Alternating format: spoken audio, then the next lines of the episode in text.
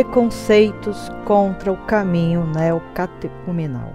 Carta enviada em 9 de outubro de 2002 por uma consulente da cidade de Queluz, São Paulo, idade 26 anos, escolaridade superior concluído.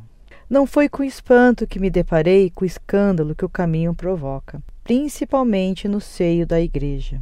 Também Jesus foi perseguido, maltratado e crucificado. Muitos santos também o foram, pois a perseguição faz parte da vida daquele que pretende a conversão.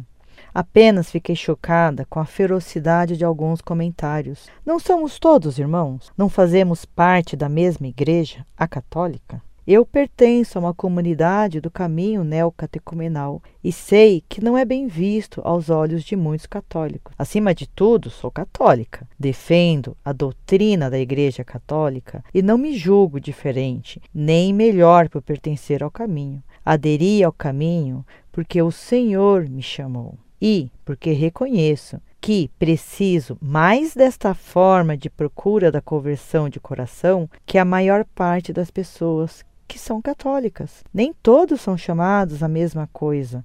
Deus tem um plano para cada um.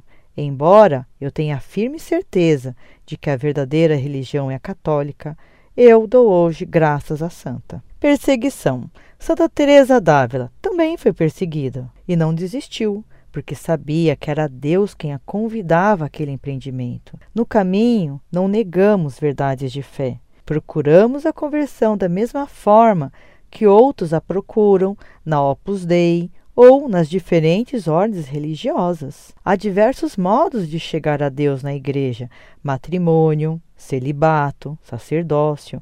Há muitas possibilidades, mas o caminho é sempre Jesus, carregando a cruz, o Jesus, cabeça da igreja, da igreja católica. Para quem não está no caminho neocatecumenal, é natural que aquilo que ouve dizer lhe pareça estranho. Então, se essa perspectiva lhe parece tão absurda, como é que pode considerar-se católico e não perceber que o Papa aprovou os estatutos do caminho porque o Espírito Santo consentiu?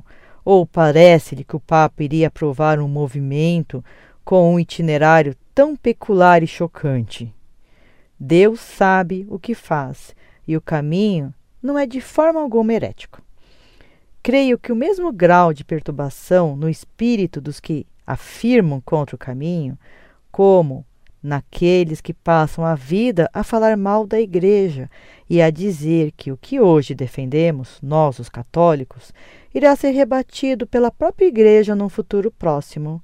Mas eu não temo os perseguidores, nem as calúnias que me lançam, e só peço a Deus que ilumine o nosso entendimento e abrase o nosso coração com o seu espírito. Há muitos católicos, mas nem todos o são de coração. No entanto, há que aceitar esta realidade, pois também isso está previsto por Deus. A paz esteja conosco, cantemos a paz ao mundo. Prezada Senhora, Salve Maria. Vejo em sua carta um tom de sinceridade que só posso elogiar. A senhora tem firme fé na Igreja Católica e quer ser verdadeiramente católica. Que Deus a mantenha nesses desejos santos. Quanto ao que digo dos erros existentes nas apostilas de Kiko e Carmen, nada posso mudar, porque o que eles dizem nas apostilas é oposto do que ensina a doutrina católica. O fato de o Papa ter aprovado os estatutos desse movimento não torna aqueles erros verdades nem elogios do próprio Papa ao neocatecumenato são a aprovação dos erros de Kiko. Elogiei a sua boa vontade e o seu bom propósito. Entretanto, permita-me mostrar-lhe como os erros do neocatecumenato transparecem em sua carta. Na conclusão e fecho da carta, a senhora me diz: A paz esteja conosco, cantemos a paz ao mundo. Ora, nem Cristo, nem os apóstolos nos disseram isso. São João o discípulo amado de Cristo nos disse: Sabemos que somos de Deus e que todo mundo está posto no maligno. 1 João, capítulo 5, versículo 19. E Cristo nos deu sim a paz, mas não a do mundo. Ele fez diferença entre a paz de Deus e a do mundo. Deixo-vos a paz, dou-vos a minha paz, não vou-la dou como a dá o mundo. João capítulo 14, versículo 27. E Cristo disse que não rogava pelo mundo, mas pelos seus, que não são do mundo. É por eles que eu rogo. Não rogo pelo mundo, mas por aqueles que me deste, porque são teus. João, capítulo 17, versículo 9.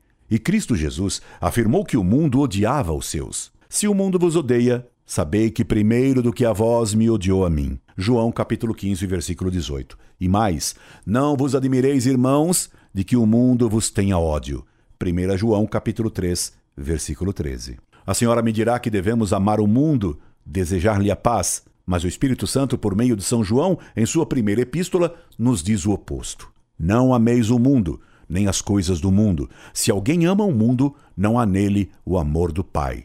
Porque tudo o que há no mundo é concupiscência da carne, concupiscência dos olhos e soberba da vida. E isto não vem do Pai, mas do mundo. 1 João capítulo 2, versículos 15 e 16. Como a senhora vê, minha senhora, o bom espírito e a boa vontade que a senhora demonstra começam a ser contaminados por uma visão do mundo que não é a do evangelho.